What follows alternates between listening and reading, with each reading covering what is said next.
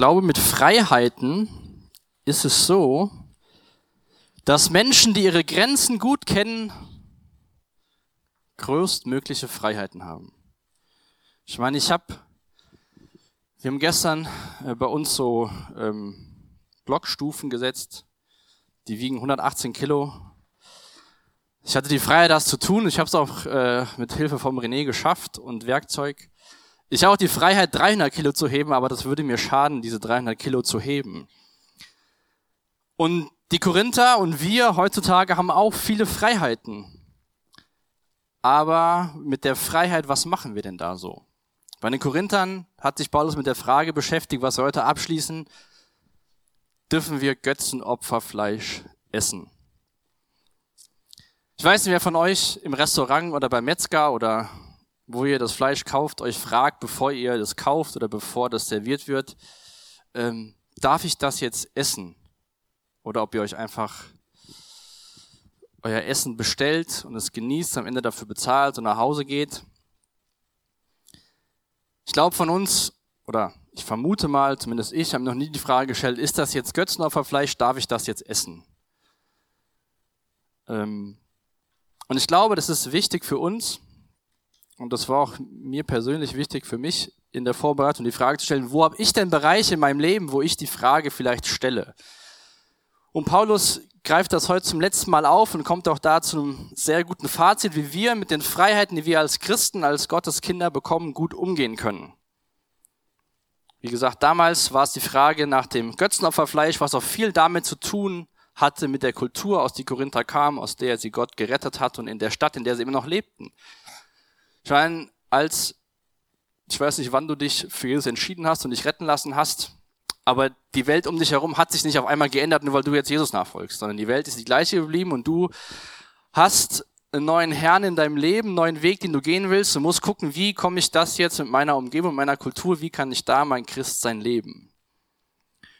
Und in diesen ersten 13 Versen aus Kapitel 10 hat Paulus das Volk Israel als Beispiel genommen gesagt, werdet nicht überheblich und macht die gleichen Fehler wie das Volk Israel. Und schon seit Kapitel 8, Vers 1 schreibt er ihn und jetzt kommt er in Vers 14, 1. Korinther Kapitel 10 zu einer Schlussfolgerung. Ich lese die Verse nach der neuen Genfer. Wenn ihr euch das alles vor Augen haltet, meine lieben Freunde, gibt es nur eins. Lasst euch unter keinen Umständen zum Götzendienst verleiten. Oder wie es die Elberfelder schreibt, darum, meine Geliebten, flieht dem Götzendienst. Also wenn ihr euch das all vor Augen führt, was ich euch geschrieben habe, ist die einzig logische Konsequenz die Flucht. Flucht vorm Götzendienst. Auf gar keinen Fall lasst euch dazu verleiten, Götzen anzubeten. Flieht, lauft weg. Und diese Worte sind vielleicht für uns noch äh, geläufig aus Kapitel 6 und auch für die Korinther, Kapitel 6, Vers 18. Als es um Sexualität ging, schreibt Paulus, lasst euch unter keinen Umständen zu sexueller Unmoral verleiten. Beziehungsweise aus Elberfelder flieht die Hurerei. Zwei Bereiche, Sexualität und Götzendienst, wo Paulus eine klare Antwort zu findet, aufgrund von dem, was er vorher ausgelegt hat. Lasst euch auf keinen Fall darauf ein. In den beiden Bereichen gibt es nichts zu diskutieren. Götzendienst und Sexualität. Am besten sollte man sich gar nicht erst damit auseinandersetzen, so was ist denn noch in Ordnung, sondern die Bibel ist eindeutig. So wie es in Kapitel 6 rund um die Sexualität deutlich wird, dass es keinen Gelegenheitssex gibt, sehen wir in Kapitel 10 und ab Vers, oder mit Kapitel 8, dass es auch keinen gelegentlichen Götzendienst gibt, den man mal so macht und der völlig einen nicht betrifft. Der menschliche Körper ist kein Spielzeug, sondern wenn du Jesus nachfolgst, ist es der Tempel des Heiligen Geistes. Und heute gebraucht Paulus das Abendmahl und beschreibt, ihr habt Gemeinschaft mit Christus, wie könnt ihr da diesen Gemeinschaft am Götzenopfertisch im Tempel noch pflegen mit den anderen Menschen? Und zum Ende vom letzten, von, von letzter Woche in dem Text hat Paulus auch erwähnt, dass Gott treu ist, dass er Durchhaltevermögen schenkt, dass wir diesen Versuchungen und Anfechtungen, die wir ausgesetzt haben, dass wir das schaffen können. Aber Gottes Treue befreit uns nicht von der Pflicht selbst aktiv zu sein. Das sagt, sagt Paulus hier auch. Flieht dem Götzendienst. Lasst euch auf gar keinen Fall dazu verleiten. In dem Kontext von damals, also geht nicht in den Tempel und nehmt an diesen Mahlzeiten teil, die heidnischen Götzen dienen. Das passt nicht zu einem Nachfolger, der Gemeinschaft im Mahl des Herrn, was wir auch nachher gemeinsam feiern wollen, mit Christus pflegt. Und gleichzeitig an diesen heidnischen Festen teilzunehmen im Tempel. Unser Leben als Christ sollte, wie in so vielen Bereichen, eine klare Auswirkung auf unseren Alltag haben. Und durch die Beziehung, die wir mit Jesus haben, durch die Nachfolge, in der wir leben, ändern sich Dinge. Wir haben Freiheit, aber wie gesagt, ich glaube, dass die Menschen die größtmögliche Freiheit haben, die ihre Grenzen kennen. Und dieses Argument greifen die, greift Paulus ja hier nachher in Vers 23 auf, aber wir schauen uns erstmal die Verse 15 bis 21 ein, wo Paulus das Abendmahl nimmt, um zu zeigen, dass wir durch die Gemeinschaft am Tisch Jesu keine Gemeinschaft mit anderen Götzen haben sollten oder Göttern. Ab Vers 15. Ich spreche doch zu vernünftigen Leuten. Beurteilt selbst, ob das, was ich sage, richtig ist.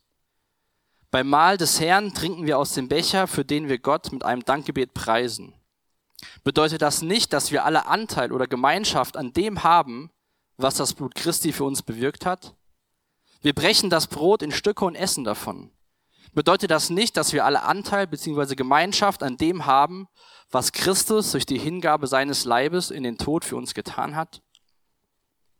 Es ist ein Brot und wir alle, und weil wir alle von diesem Brot essen, sind wir alle, wie viele und wie unterschiedlich wir auch sein mögen, ein Leib. Denkt an das israelische Volk. Kommen nicht alle, die auch, die vom Fleisch der Opfertiere essen, in Verbindung mit dem Altar und dadurch mit Gott, dem der Altar geweiht ist? Was folgt darauf im Hinblick auf das Götzenopferfleisch? Ist es etwa doch mehr als nur Fleisch? Gibt es die Götzen in Wirklichkeit doch? Kapitel 8, Vers 4 hat Paulus ja gesagt, die Götzen gibt's gar nicht. Nein, das ist es nicht. Aber was den Götzen geopfert wird, wird den Dämonen geopfert und nicht dem wahren Gott. Und ich möchte nicht, dass ihr in Verbindung, Gemeinschaft mit Dämonen kommt. Ihr könnt nicht aus dem Becher des Herrn trinken und zugleich aus dem Becher der Dämonen. Ihr könnt nicht am Tisch des Herrn essen und zugleich am Tisch der Dämonen. Vielleicht zu Beginn was zu Vers 21, wo wir am Tisch des Herrn sitzen und er sagt, ihr könnt nicht gleichzeitig am Tisch der Dämonen sitzen. Damals war das so, gemeinsam mit einer Person am Tisch zu essen, ein Verständnis von Freundschaft und tiefer Verbundenheit mit der Person. Gemeinsam am Tisch zu essen. Und er sagt hier ganz am Ende, ihr könnt nicht Gemeinschaft, Verbundenheit mit Christus haben und gleichzeitig sollt ihr nicht diese Gemeinschaft und Verbundenheit mit den Dämonen haben. Es geht also um diesen, diesen Gemeinschaftsaspekt, diese Verbindung, dass wir Anteil haben an dem, was Christus getan hat. Und wir feiern das später, das Abendmahl. Ich hoffe, jeder von euch hat sich das mitgenommen. Wenn ihr zu Hause dabei seid, dürft ihr euch das gern auch vorbereiten. Was drücken wir heute, was drücken wir zweimal im Monat damit aus, dass wir Abendmahl gemeinsam feiern? Ich glaube, einmal drücken wir aus, dass wir zu Jesus Christus gehören. Und die Folge davon oder ein Grund dafür ist, dass wir durch den Tod von Jesus wieder Gemeinschaft mit dem Vater haben können. Und ganz zentral erinnern wir uns auch an das Werk, was Jesus am Kreuz getan hat.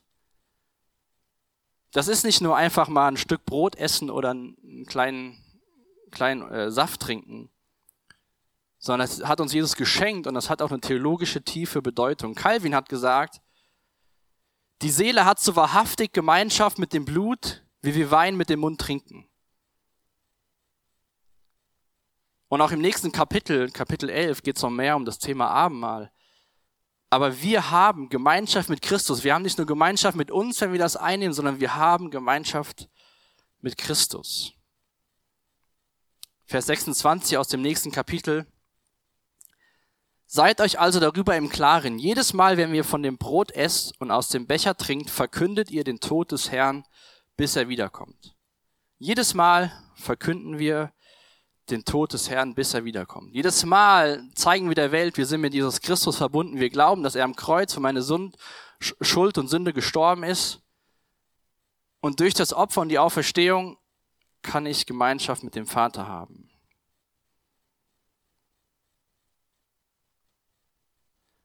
Und in dem Text heute sehen wir auch, dass Paulus, was er schon auch zuvor gesagt hat, das Problem ist nicht das Fleisch, sondern das Problem ist der Ort. Also nicht das Menü ist das Problem, sondern der Ort, an dem das Menü eingenommen wird. Diese korinthischen Christen gingen weiter in, in heidnische Tempel, haben an den Zeremonien teilgenommen. Mir ist alles erlaubt, was, was soll schon? Ich kann da ja weiter dran teilnehmen.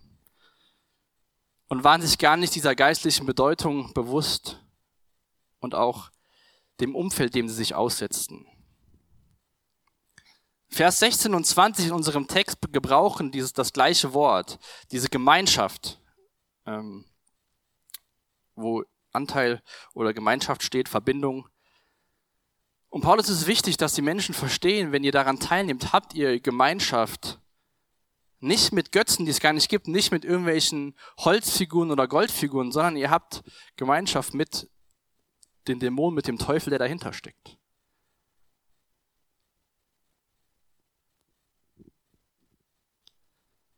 In Vers 16 ganz zentral hier in dem Text, es ist ein Brot und weil wir alle von diesem einen Brot essen, sind wir alle, wie viele und wie unterschiedlich wir sein mögen, ein Leib. Als Christ hast du exklusive Gemeinschaft mit Jesus Christus. Zumindest sollte das so sein. Da sollten keine anderen Götzen oder Orte sein, wo du an so Riten teilnimmst. Damals war es total üblich für die Menschen, an verschiedenen Opfermahlzeiten mehrerer Gottheiten teilzunehmen. Es war gar nichts Ungewöhnliches. Und diese Exklusivität, die Gott von uns fordert, war was ganz Neues für die Korinther. Schon damals bei Abraham war Gott was ganz Besonderes. Ein Gott, der sich offenbart hat. Alle anderen Götter waren irgendwo und irgendwas und hatten alle Menschen so ein bisschen im Dunkeln gelassen und Gott hatte sich den Menschen offenbart. Aber Gott wünscht sich von uns exklusive Gemeinschaft in Form von Anbetung und Teilnahme und Gemeinschaft. Und diese Korinther mussten lernen, was bedeutet es jetzt, als Christ in Korinth zu leben. Paulus sagt, eine Folge davon, Christ zu sein in deiner Stadt, in deiner Kultur, ist es nicht mehr alles so zu machen wie vorher. Nicht mehr in die verschiedenen Tempel zu gehen und daran teilzunehmen, zu sagen, mir ist ja alles erlaubt.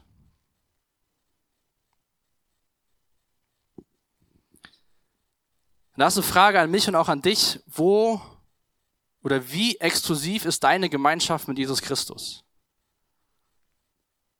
Oder welche Götzen, welche Rituale rauben Jesus seiner Exklusivität? Wo gehst du vielleicht Dingen noch nach, die für dein Umfeld ganz normal sind, die du aber als Nachfolger ablegen solltest?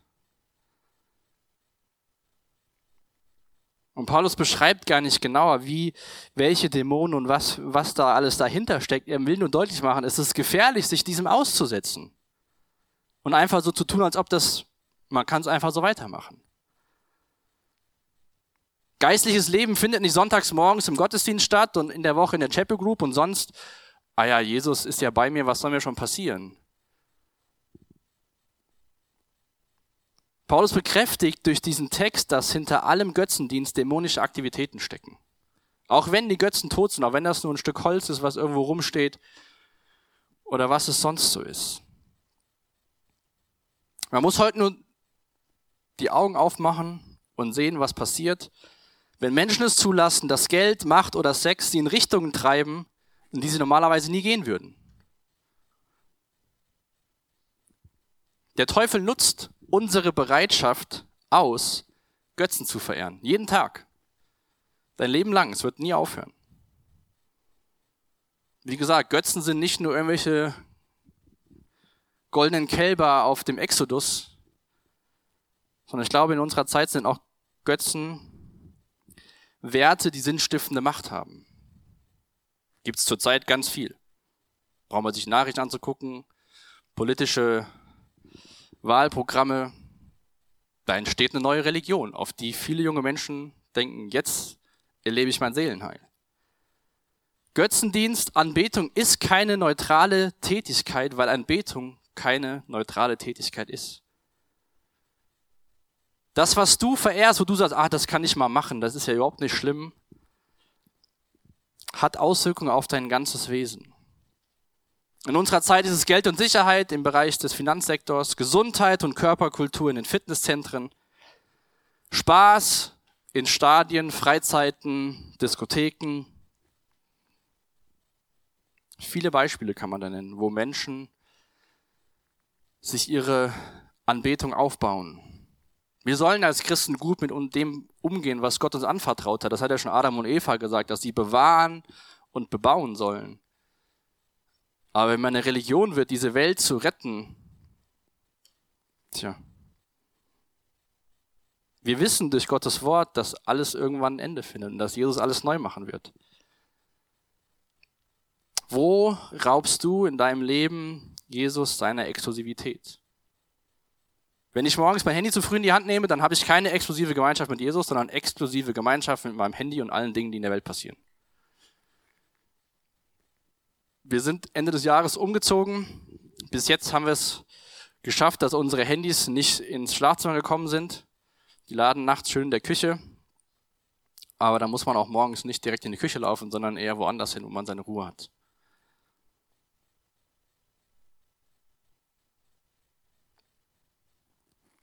Vers 22 sagt Paulus, oder wollen wir den Herrn herausfordern, indem wir ihm unsere ungeteilte Hingabe aufkündigen? Sind wir etwas stärker als er? 5. Mose 4, Vers 24. Denn der Herr dein Gott ist ein verzehrendes Feuer, ein eifersüchtiger Gott. Warum ist jetzt Götzendienst und Teilnahme an diesen Riten schlecht? Ich glaube nicht, weil er nur uns schadet, sondern, was Paulus hier sagt, weil er auch Gott die Ehre raubt, die ihm gebührt. Das ist ein Bereich, da gibt es kein neutrales Feld. Es hat Auswirkungen, wenn wir uns in Bereiche begeben, wo wir in unserer Gesellschaft, in unserer Kultur im 21. Jahrhundert Götzen anbeten. Paulus war ja ganz deutlich in Vers 4, dass wir alles dafür tun sollen, das nicht uns dazu verleiten zu lassen. Und dann ist es an uns, unsere Verantwortung zu überlegen, wo wir an Stellschrauben in unserem Leben drehen müssen, dass wir nicht immer so bis kurz dahin gehen und dann so denken, ja, das soll ich ja eigentlich nicht und dann irgendwie vielleicht mal runterfallen, sondern dass wir schon viel früher, dass wir quasi in die andere Richtung laufen und nicht immer noch so mit in die gleiche Richtung gehen. In diesen anderen Versen oder nächsten Versen 23 oder ab Vers 23 greift Paulus mögliche Einwände und potenzielle Missverständnisse auf, die kommen könnten. Ich habe es eben schon mal gesagt, wir sehen auch da wird deutlich, dass nicht das Menü das Problem ist, sondern der Ort, an dem es stattgefunden hat. Also der richtige Umgang mit christlicher Freiheit. Vers 23. Alles ist mir erlaubt, sagt ihr, mag sein. Aber nicht alles ist auch deshalb hilfreich. Alles ist erlaubt, aber nicht alles dient der Gemeinde. Paulus zitiert die Korinther, die sagen, alles ist mir erlaubt. Ich habe alle Freiheiten. Galaterbrief, Paulus schreibt das viel, die Freiheit, die wir haben in Christus. Aber Paulus sagt nicht, alles ist erlaubt. Also das können wir dann, wir nehmen den Vers und sagen, hey, ein anderer sagt dir, vielleicht ist es nicht so gut für dich, dann sagst du, Paulus sagt, alles ist erlaubt. Dann sagst, zitierst du die Gründer, die sagen, alles ist erlaubt. Was sagt Paulus? Mag sein. Aber nicht alles ist auch deshalb hilfreich. Und nicht alles dient der Gemeinde.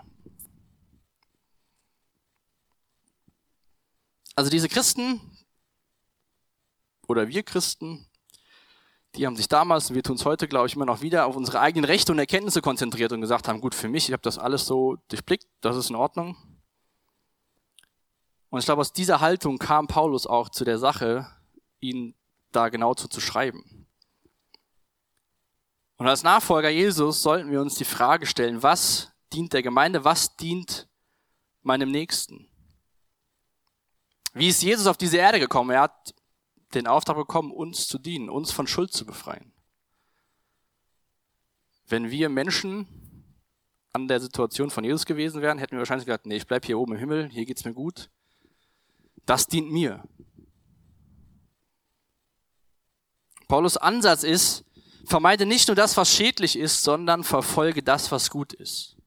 Guck nicht nur, was schadet dir, sondern was dient dem Nächsten, was dient der Gemeinde.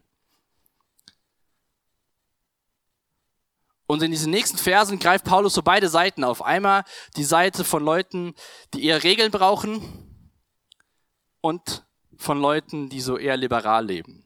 Also gesetzliche und liberale finden sich hier beide wieder.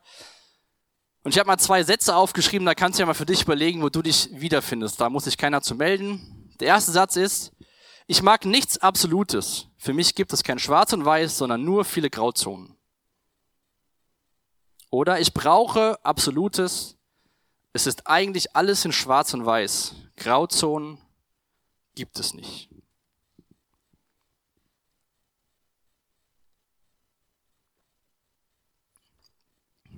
Also Paulus schreibt diesen Korinthern hier, um mögliche Einwände oder Konflikte schon im Vorhinein zu klären. Und äh, wir können uns mal den Text anschauen. Oder nee, ich fange fang anders an.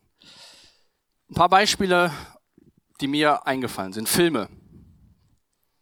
Die einen sagen, Filme sollte man gar nicht schauen, ist alles nicht gut für dich. Die anderen schauen gerne Filme. Die anderen sagen, gut, gewisse Filme schaue ich nicht. Andere sagen Musik. Musik, die muss christlich sein. Andere sagen, Musik darf auch gut sein. Ihr wisst, was ich meine, ne? Da merken wir schon, es gibt Themen, da gibt es unterschiedliche Meinungen drüber. Und dann sagt, sagen die Korinther, alles ist mir erlaubt, aber nicht alles ist nützlich. Dann kann das für dich sein, dass es für dich nicht nützlich ist, gewisse Musikrichtungen oder Texte zu hören. Dann solltest du das lassen. Dann nutzt das. Es gibt gute christliche Musik. Alkohol ist böse, darf man nicht trinken, verleitet Menschen betrunken zu werden. Man sollte kein Alkohol trinken. Jesus äh, verwandelt Wasser zu Wein und der eine oder andere sagt, ein Glas Wein am Abend ist was Schönes. Es gibt Bereiche, da finden wir keine klare Antwort drauf. Da gibt's nicht den Vers, der dir sagt, das und das. Thema Alkohol lesen wir, wir sollen uns nicht betrinken. Aber steht jetzt nicht da, trinkt nur Wasser und Saft. Und so war das damals auch. Vers 24. Das ist eher so ein Vers, glaube ich, für die Menschen, die sagen, ich brauche meine Freiheit, alles kann man selbst entscheiden, da sagt Paulus, jeder soll auf den Vorteil des anderen bedacht sein, nicht auf seinen eigenen Vorteil. Vers 22 war diese rhetorische Frage, sollen wir Gott herausfordern? Hier stellt, sagt Paulus, dass wir uns auf den Mitmenschen ausrichten sollten. Was dient den anderen? Wie gesagt, geistliches Verhalten zeigt sich, wenn wir nicht nur auf uns schauen und sagen, das ist mir zum Vorteil, sondern was dient der Gemeinschaft? Was dient dem Nächsten? Familienleben, jeder hat es auf die eine oder andere Weise kennengelernt. Da denke ich nicht immer nur, was dient meiner Frau, meiner Tochter, da denke ich auch schon mal, was dient jetzt mir? Was will ich jetzt machen? Jeder soll auf den Vorteil, auf das Nutzen des anderen aus sein und nicht auf den eigenen. Nico hat eben gesagt, schaut mal nach links und rechts. Also auf die sollen wir Acht geben. Vers 25. Was heißt das konkret? Bei Fleisch, das auf dem Markt verkauft wird, braucht ihr nicht nachzuforschen, ob es dem Götzen geopfert wurde. Ihr könnt alles ohne Bedenken mit gutem Gewissen essen. Denn die Erde und alles, was daraus lebt, gehört dem Herrn. Das ist eine Ermutigung an Menschen, die vielleicht immer ganz genau wissen müssen und sagen, so steht's und so ist es und so muss es sein. Denen sagt Paulus, auf dem Markt das Fleisch kaufen ist überhaupt kein Problem. Ihr kauft das Fleisch, ihr braucht euch ja nette Gedanken drum zu machen, wo kommt das Fleisch her, wem wurde es geopfert. Aber zuvor sagt er, das gleiche Fleisch essen, während es heidnischen Göttern geopfert wurde, flieht davor. Macht euch nicht so viel den Kopf darum, ihr kauft es auf dem Markt, esst es zu Hause. Das Rind oder das Schwein hat Gott gehört auf der Wiese. Gott hat es geschenkt. Kauf es, ess es ohne Bedenken. Vers 27. Dasselbe gilt auch, wenn jemand, der nicht an Christus glaubt, euch zum Essen einlädt und ihr die Einladung annehmt. Ihr könnt alles, was euch vorgesetzt wird, unbedenklich und mit gutem Gewissen essen und braucht nicht nachzuforschen, woher das Fleisch kommt. Jetzt kommt einer, der lädt dich ein, geht vielleicht nicht in die Gemeinde, kennt Jesus nicht. Dann sagst du, puh, sollte ich das wirklich tun? Was, was wird er mir da auftischen? Ich glaube, es ist gut, wenn wir uns von Menschen einladen lassen, die Jesus nicht kennen, damit wir mit ihnen Jesus teilen können. Und es frei tun dürfen. Unbedenklich durften die Korinther bei solchen Einladungen, der Einladung folgen. Es geht nicht darum, dass man diese Einladung ausschlägt, sondern, wie gesagt, die brauchten nicht die Frage zu stellen, woher kommt das Fleisch. Wenn aber jetzt im Kontext von damals dich jemand zum Essen einladen würde und so eine Feier stattfinden lassen würde, wie das auch schon mal üblich war. Es gab dann Sklavinnen bei den Gastmählern oder Prostituierte, die zum Vergnügen und Abschluss dieses Abends eingeladen worden sind. Dann sollte das ein Grund sein für die Korinther zu sagen, nee, da gehe ich nicht hin. Weil das Umfeld ist nicht gut für mich. Wie gesagt, es geht nicht darum, darf ich das Fleisch essen oder nicht, sondern was ist das Umfeld, in das du dich begibst. Jetzt kommt noch ein Satz, ein Vers für die, die sagen, alles ist mir erlaubt, ich habe meine ganzen Freiheiten. Vers 28. Sollte allerdings jemand ausdrücklich zu euch sagen, dieses Fleisch wurde als Opfer dargebracht, dann esst nicht davon, und zwar mit Rücksicht auf den, der euch aufmerksam gemacht hat. Genauer gesagt, mit Rücksicht auf sein Gewissen. Bleiben wir in dem Bild von damals. Es kommt jemand und sagt, hier, das Fleisch, was du jetzt kriegst, es wurde Götzen geopfert. Dann ist das vielleicht, passiert mir zumindest häufiger, auch heute, heutzutage, dass Menschen, die nicht Jesus nachfolgen, Christen auf die Probe stellen und gucken, wie reagieren sie denn jetzt? Weil in der Bibel steht ja, man soll kein Gottesnäpferfleisch essen. Jetzt gebe ich denen mal was und guck mal, wie die reagieren. Dann würde der eine sagen, alles ist mir erlaubt. Aber Paulus sagt hier, wenn dir bewusst ist, dass es daher kommt, dann mach es nicht aus Liebe zu dem Nächsten. Auch wenn der Nächste dich vielleicht auf die Probe stellen will. Auch da geht der Blick der Freiheit eines Christ wieder nach außen auf den Nächsten. Er führt weiter, wohlgemerkt, ich spreche von dem Gewissen des anderen. Was mein eigenes Gewissen betrifft, bin ich frei. Doch warum sollte ich mich so verhalten, dass das Gewissen des anderen verletzt wird und er meine Freiheit verurteilt? Ich könnte zwar mit einem Dankgebet an der Mahlzeit teilnehmen, aber soll etwa, aber soll es etwa dahin kommen, dass man mir Vorhaltung macht wegen etwas, wofür ich Gott danke?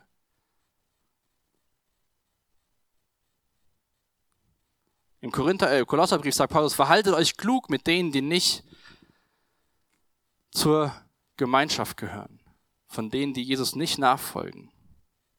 Ein Kommentator schreibt hierzu, Probleme entstehen nicht nur, wenn die Menschen sich darüber streiten, was was ist, sondern auch wenn Menschen, die das Absolute mögen, versuchen, Grauzonen zu beseitigen und Menschen, die Grauzonen mögen, versuchen, das Absolute zu beseitigen. Es gibt gewisse Bereiche in Gottes Wort, da steht nicht, flieht dem Alkohol oder dann gibt es Bereiche, da steht, flieht der Hurerei, flieht dem Götzendienst. Passt auf, dass ihr euch nicht in diese Situation begebt. Wie können wir jetzt herausfinden, ist es ganz klar oder muss ich das entscheiden, was für mich und meines Nächsten Bestes ist? Eine Frage, die uns dabei helfen kann, ist ganz klar, was sagt die Bibel dazu? Was sagt Gottes Wort zu gewissen Bereichen?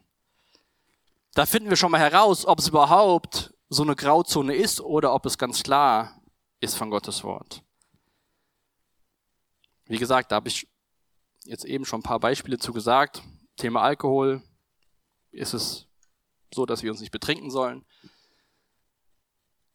Beim Thema Sexualität brauchen wir uns nicht die Frage zu stellen, ja, wir haben ja die Absicht, irgendwann zu heiraten und dann ist es ja eigentlich egal, weil die Absicht bleibt die gleiche. Dann sagt Paulus, flieht, lauft weg. Wenn es für dich ein Problem ist, gewisse Filme zu schauen, weil das irgendwas in dir auslöst, dann ist das ein Bereich, da steht nicht direkt was zu, aber wenn das ein Film ist, wo nackte Herrschaft und Damen rumlaufen, und in der Bibel lesen wir davon, wenn ein Mann nur mit dem Auge lustvoll einer Frau hinterher schaut, könnte das ein Hinweis darauf sein, dass wir uns Filme mit zu vielen nackten Menschen erst gar nicht anschauen sollten. Und ich sage, ja, alles ist mir erlaubt, das macht gar nichts. Die Geschichte ist super interessant, der Film ist gut. Ah ja. Zweite Frage, bin ich stark oder bin ich schwach? Wie gesagt, spiel nicht mit dem Feuer. Guck nicht, wie weit geht es denn, wenn es keine klare Aussage gibt, sondern wenn du merkst, in dem Bereich muss ich besonders vorsichtig sein, dann ist es vielleicht gut, kein Alkohol zu trinken.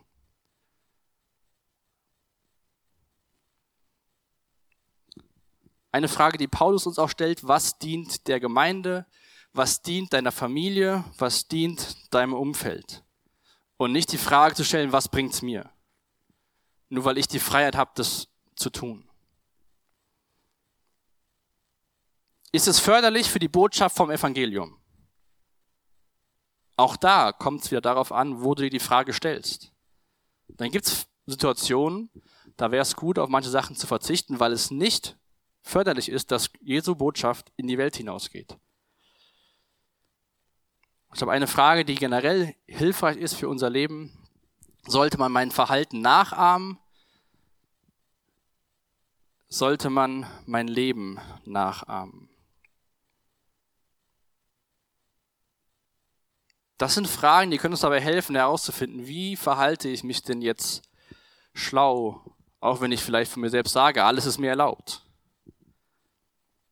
Ich glaube, dass in diesen sogenannten Graubereichen es äußerst, wenn ich von mir spreche, äußerst gefährlich ist, dass man dann auf andere herabschaut, weil man selbst in einem Graubereich für sich was festgelegt hat, was für eigentlich gut ist und wenn andere das nicht auch so machen, dann gucke ich von hier nach unten und sage, schau dir den mal an, wie der sich da verhält.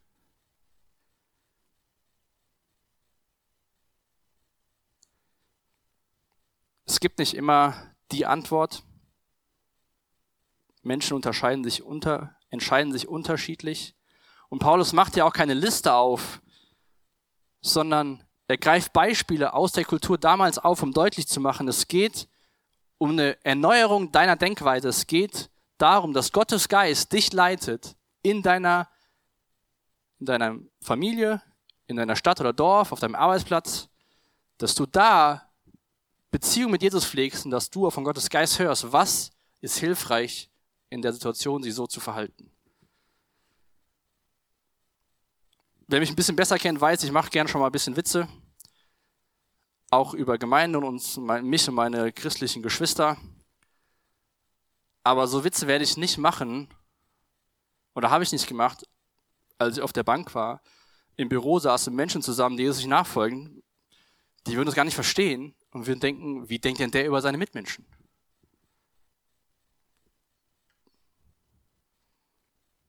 Schlussfolgerung. Wie gehe ich jetzt mit der Freiheit, die ich habe, um?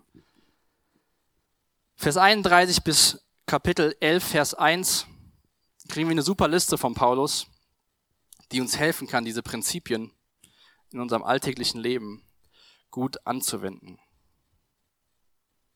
Wie gesagt, immer wieder lesen wir dadurch, liebe die anderen Menschen mehr als dich, als dich. Suche nicht deinen Vorteil, sondern das Wohl des anderen. Vers 31. Was immer ihr tut, ob ihr esst oder trinkt oder was es auch sei, verhaltet euch so, dass Gott dadurch geehrt wird.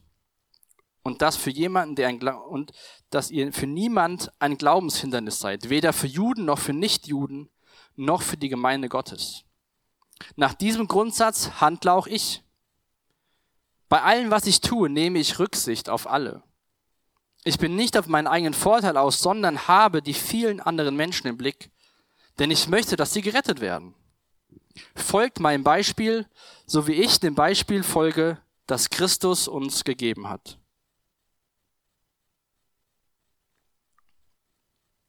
Also die erste, das erste Prinzip, was uns helfen kann, ist, tu alles zur Ehre Gottes und versuch nicht auf deine eigene Freiheit zu pochen.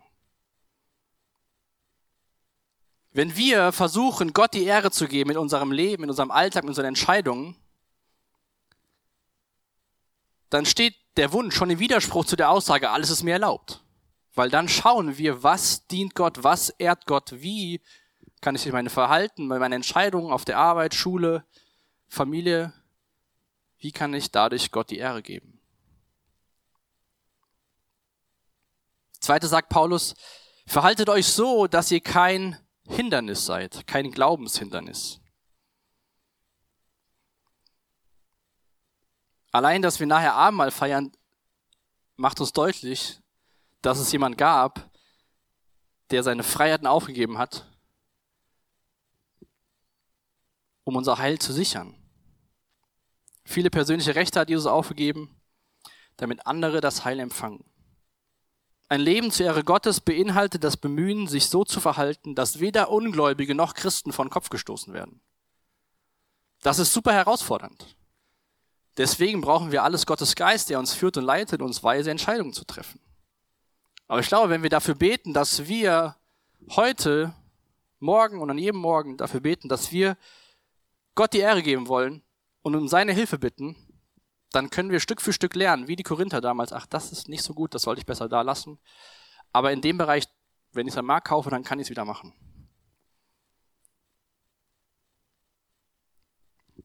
Seid kein Hindernis für Juden, weder für Nichtjuden noch für die Gemeinde Gottes. Das ist nicht einfach. Das braucht sehr wahrscheinlich ein Leben lang und das immer wieder neu zu erkennen und zu verstehen und zu gucken, wie das funktioniert. Suche die Rettung der Verlorenen und sei nicht zu sehr mit deinem eigenen Seelenheil beschäftigt. Paulus ordnet sein Verhalten in allen Situationen, das schreibt er dem missionarischen Ziel unter, Juden, Griechen, alle mit dem Evangelium zu erreichen. Diese Fragen, diese Diskussionen, diese Probleme, die Paulus hier aufgreift, kommen, glaube ich, daher, weil wir Menschen zu sehr egoistisch sind, zu sehr auf den eigenen Rechten pochen, auf der eigenen Freiheit. Und wenn wir davon ein bisschen abrücken würden und uns mehr darum kümmern würden, wie können Menschen die Botschaft von Jesus Christus hören, würden wir manche Entscheidungen vielleicht ganz anders treffen oder uns das gar nicht die Frage stellen. Sei ein Nachahmer von Jesus, mach dir nicht selbst einen Namen. Paulus sagt in Vers 1, dass er Jesus Christus nachahmt, dass die Menschen Paulus nachahmen sollen, wie er Christus nachahmt. Das ist unser Ziel hier auf der Erde als Christen, dass wir schauen, wie können wir Jesus ähnlicher werden. Und ich glaube, das ist auch wahre christliche Freiheit, dass wir frei sind von uns selbst, um Gott zu verherrlichen, indem wir wie Christus werden.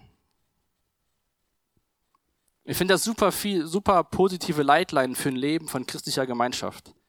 Ich glaube, wenn wir verstehen, wo Grenzen für uns sind, dann können wir wahre Freiheit erleben.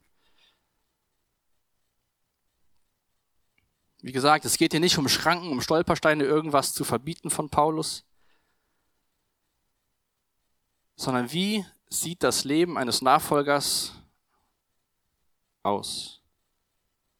zu Gottes Ehre leben, das Wohl des anderen suchen, Menschen von der Botschaft Jesu zu verkünden. Weil wie gesagt, keiner von uns stellt sich, glaube ich, die Frage, ist das jetzt Götzenopferfleisch oder nicht, aber trotzdem haben wir immer noch dieselben Mächte am Werk in unserer Welt wie damals in Korinth, die setzt es für dich ein, das Götzenopferfleisch nutzen, um dich vom Tisch des Herrn wegzuziehen. Und dann versuchen, Stück für Stück dich aus dieser Gemeinschaft herauszunehmen. Und ich zum Schluss von der Predigt möchte ich uns Philippa 2, die Verse 6 bis 11 lesen, wo wir dafür ein super Vorbild bekommen in unserem Herrn Jesus Christus. Er, der Gott in allem gleich war, stand auf einer Stufe mit ihm, nutzte seine Macht nicht zu seinem eigenen Vorteil aus. Ganz im Gegenteil, er verzichtete auf all seine Vorrechte und stellte sich auf dieselbe Stufe wie ein Diener. Er wurde einer von uns, ein Mensch wie andere Menschen. Aber er erniedrigte sich noch mehr. Im Gehorsam gegenüber Gott nahm er sogar den Tod auf sich. Er starb am Kreuz wie ein Verbrecher. Deshalb hat Gott ihn auch so unvergleichlich hoch erhöht und ihm als Ehrentitel den Namen gegeben, der bedeutender ist als jeder Name. Und weil Jesus diesen Namen trägt, werden sich einmal alle vor ihm auf die Knie werfen. Alle im Himmel, auf der Erde und unter der Erde. Alle werden anerkennen, dass Jesus Christus der Herr ist und werden damit Gott, dem Vater, die Ehre geben. Lasst uns gemeinsam aufstehen. Ich möchte noch gerne beten. Jesus, danke, dass du uns als deinen Kindern Freiheiten gegeben hast. Danke, dass wir nicht unter irgendeinem Joch sind, sondern unter deinem Joch, was leicht ist. Und ich bete echt, dass wir erkennen, wie wir dir ähnlicher werden können in unserem Alltag, wie wir nicht auf Dingen pochen, die wir sagen, die stehen uns zu, sondern wie wir werden wie du, Jesus, der auf seine Freiheiten, auf seine Rechte verzichtet hat zum Wohl der anderen. Ich danke dir für dein Wort. Danke, dass wir auch heute Abend mal feiern dürfen und ich bete, dass dein Geist jetzt zu Menschen redet, die nicht das Problem mit Götzenopferfleisch haben, aber die auch da so einen Bereich haben, der sie von deinem Tisch wegzieht, vom Tisch der Gemeinschaft des, des Herrn Jesus. Danke, dass deine Gnade genügt. Danke, dass dein Blut ausreichend ist für jeden, der es annimmt. Danke, dass du Vergebung schenken willst, auch heute. Danke, dass wir dich in Freiheit anbeten dürfen, Jesus. Und wir beten, dass wir das immer besser verstehen, wie wir als Christen im 21. Jahrhundert leben können, mit dem Blick dir die Ehre zu geben. Amen.